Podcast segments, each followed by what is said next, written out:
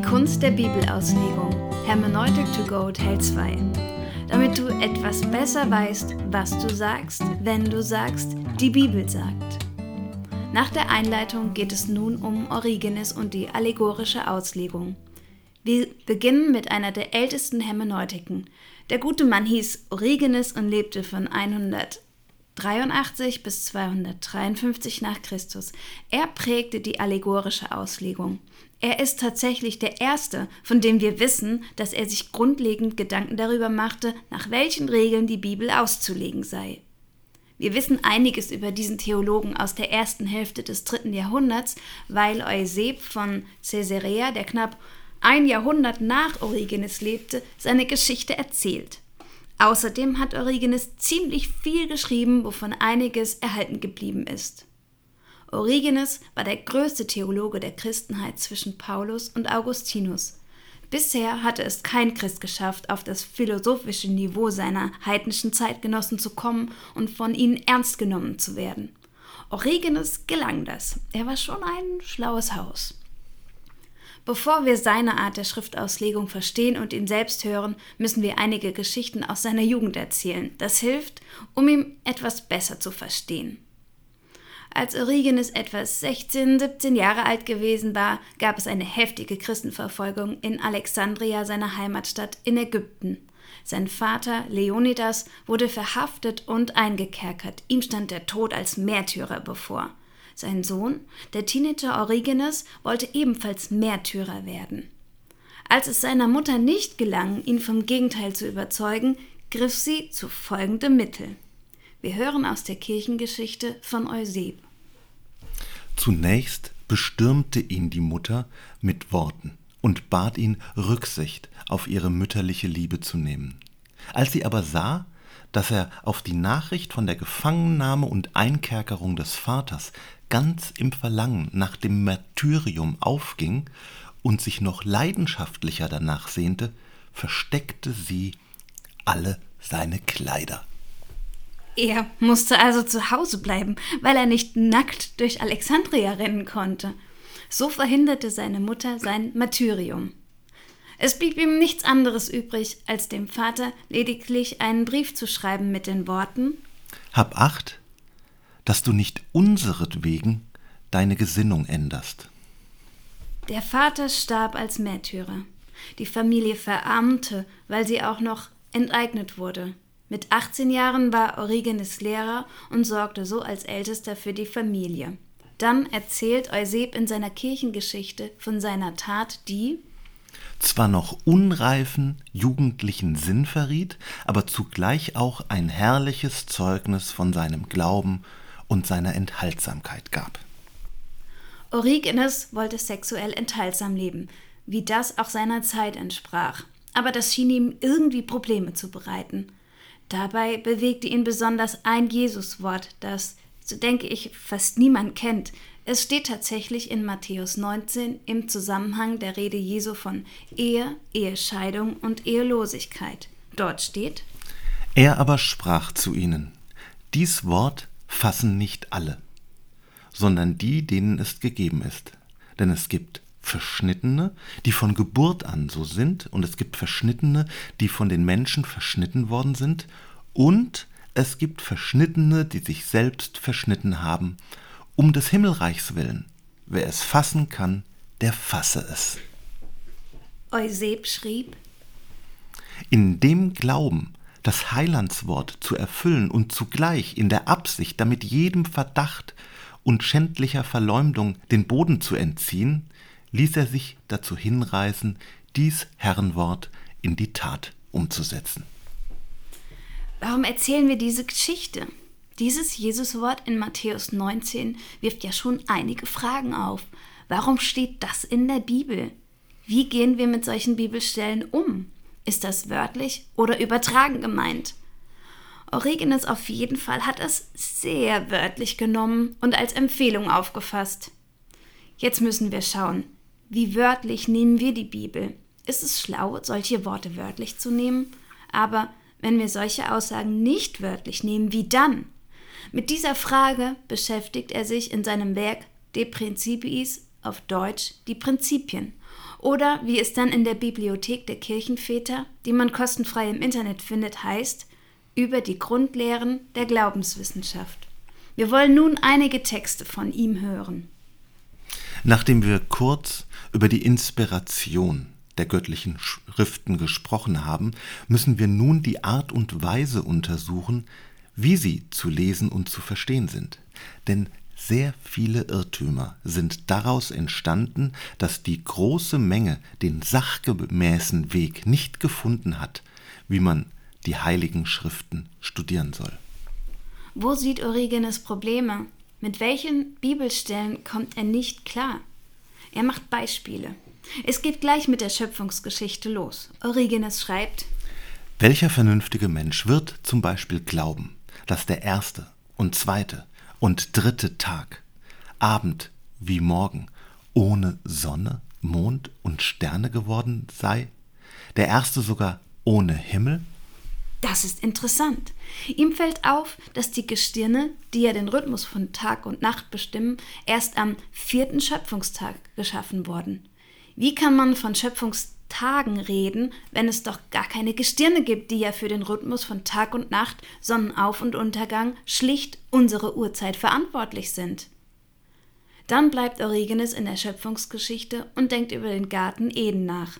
Wieder wörtlich Origenes.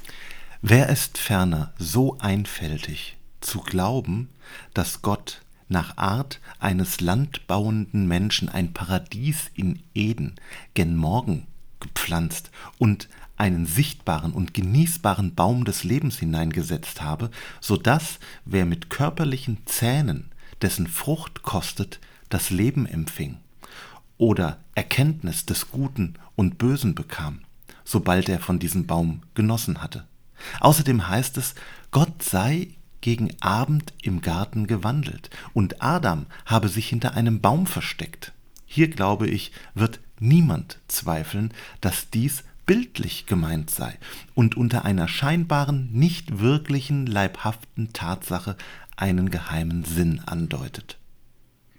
Auch kein, wenn er vom Angesicht Gottes weggeht, soll augenscheinlich den Leser aufmerksam machen, zu forschen, was Gottes Angesicht und was das Weggehen von demselben heiße.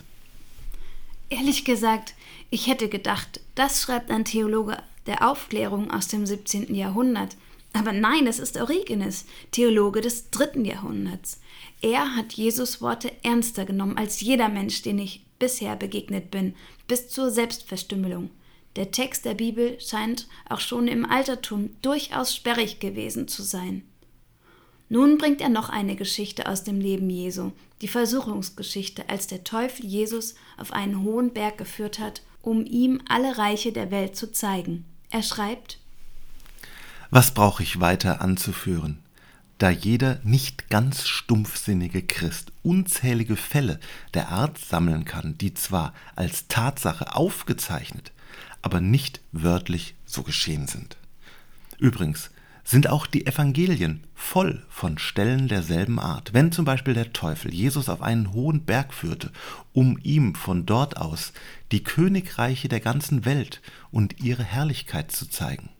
Denn welcher aufmerksame Leser wird nicht diejenigen belachen, die da wähnen, dass die Reiche der Perser, Skythen, Inder, Parther mit dem leiblichen Auge gesehen worden seien? dass man nur auf einen hohen Berg steigen muss, um das untenliegende Niedrige zu überschauen. Ähnlich wie dieses kann der aufmerksame Beobachter aus den Evangelien unzählige andere Fälle merken, um sich zu überzeugen, dass in die buchstäbliche, wahre Geschichte anderes, nicht Wirkliches eingewoben ist. Was sehen wir hier? Origenes, Christ aus der ersten Zeit, nimmt nicht alles wörtlich. Er sagt, Wer alles ganz genau wörtlich nimmt, ist einfältig und stumpfsinnig. Ich dachte immer, dass man erst seit der Aufklärung so dachte. Aber das ist offensichtlich nicht der Fall, da Origenes 1400 Jahre vor der Aufklärung lebte. Die spannende Frage ist nun, wie er denn diese Stellen erklärt. Was hat er denn nun zu bieten? Jetzt wird es noch einmal spannend. Origenes schreibt. Der uns richtig erscheinende Weg zum Umgang mit den Schriften und zum Verständnis ihres Sinnes ist folgender. Er lässt sich in den Schriftworten selber aufspüren. Origenes sagt nun, dass wir seine Methode in der Bibel selbst finden. Er hat sie sich nicht selbst ausgedacht, sondern von Jesus und Paulus gelernt. Noch ein Zitat. Bei Salomo finden wir in den Sprüchen folgende Anordnung über die aufgezeichneten göttlichen Lehren. Dort steht, und du schreibe sie dreifach in deinen Rat und deine Erkenntnis, damit du denen, die dich fragen, Worte der Wahrheit antworten kannst. Hier zitiert Origenes Sprüche 22, Vers 20 und leitet daraus ab, dass es drei verschiedene Sinnebenen eines Bibelwortes gibt. Jetzt gibt es aber ein großes Problem. Tatsächlich steht hier nichts von dreifach. Origenes zitiert hier die ihm vorliegende griechische Bibelübersetzung, die Septuaginta. Das steht nur in der Septuaginta so, nicht im hebräischen Original. Auch wenn seine Begründung mit Sprüche 22 nicht stichhaltig ist, seine Lösung ist interessant, dass jede Bibelstelle drei verschiedene Sinnebenen hat. Man kann zwischen ihnen springen und muss nicht alles direkt in die Tat umsetzen. Vielleicht hätte man ihm das auch als 17-Jährigen erklären sollen. Er schreibt. Dreifach muss man sich die Sinne der heiligen Schriften in die Seele schreiben. Und nun macht Origenes das nächste Interessante. Er ordnet diese drei verschiedenen Sinnebenen der Heiligen Schrift dem Schema Leib, Seele und Geist zu. In der griechisch geprägten Denkweise seiner Zeit bestand der Mensch aus Leib, Seele und Geist. Origenes schreibt, Wie nämlich der Mensch aus Leib, Seele und Geist besteht, ebenso auch die Schrift, die Gott nach seinem Plan zur Rettung der Menschen gegeben hat. Ganz einfach zu merken. Schriftebene 1 Leib, Schriftebene 2 Seele, Schriftebene 3 Geist. Wie erklärt er das?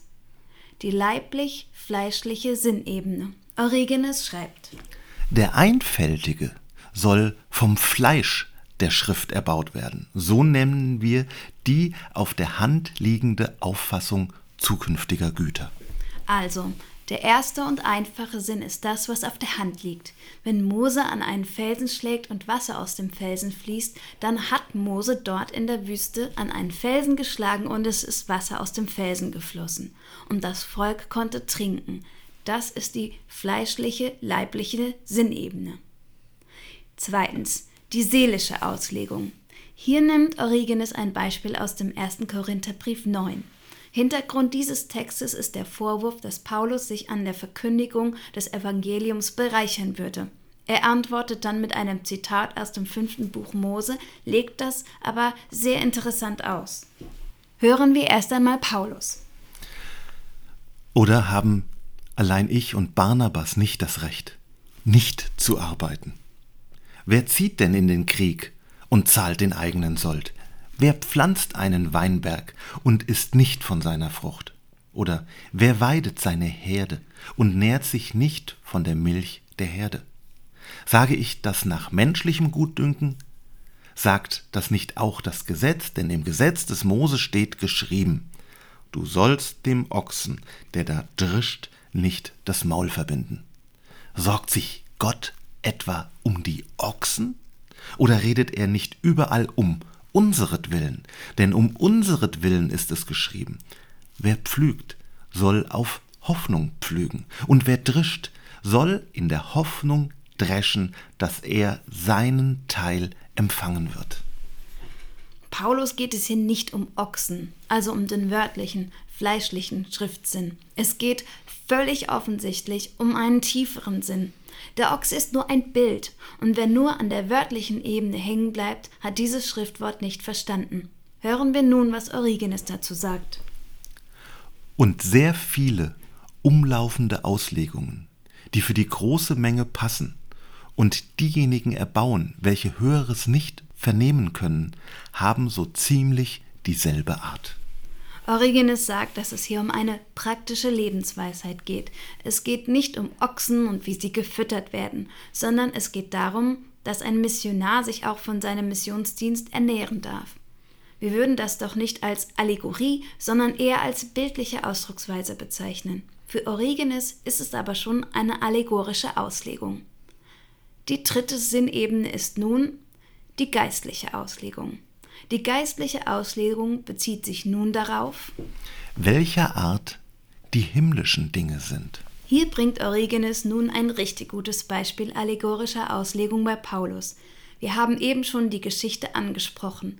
Paulus legt in 1. Korinther 10 die Geschichte von Mose und dem Felsen aus. Spannend ist, wie er das macht. Hören wir zuerst einmal die Stelle bei Mose. Dort steht: Der Herr sprach zu Mose: Geh vor dem Volk her und nimm einige von den Ältesten Israels mit dir und nimm deinen Stab in deine Hand, mit dem du den Nil schlugst, und geh hin. Siehe, ich will dort vor dir stehen, auf dem Fels am Horeb.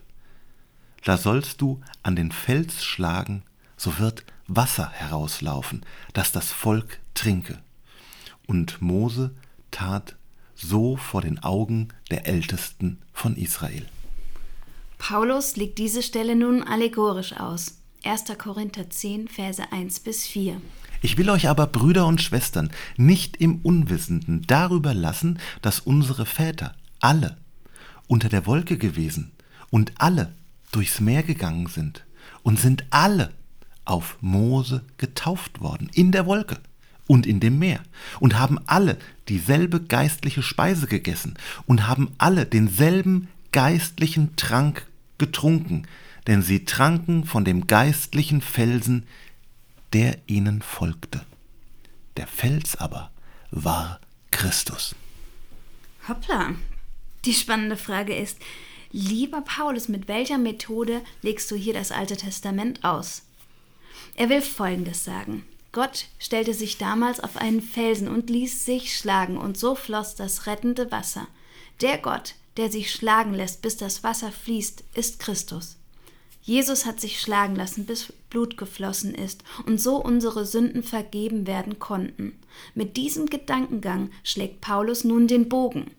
Dieser Fels war Christus. Er folgte Israel und war immer ihre Rettung und Hilfe.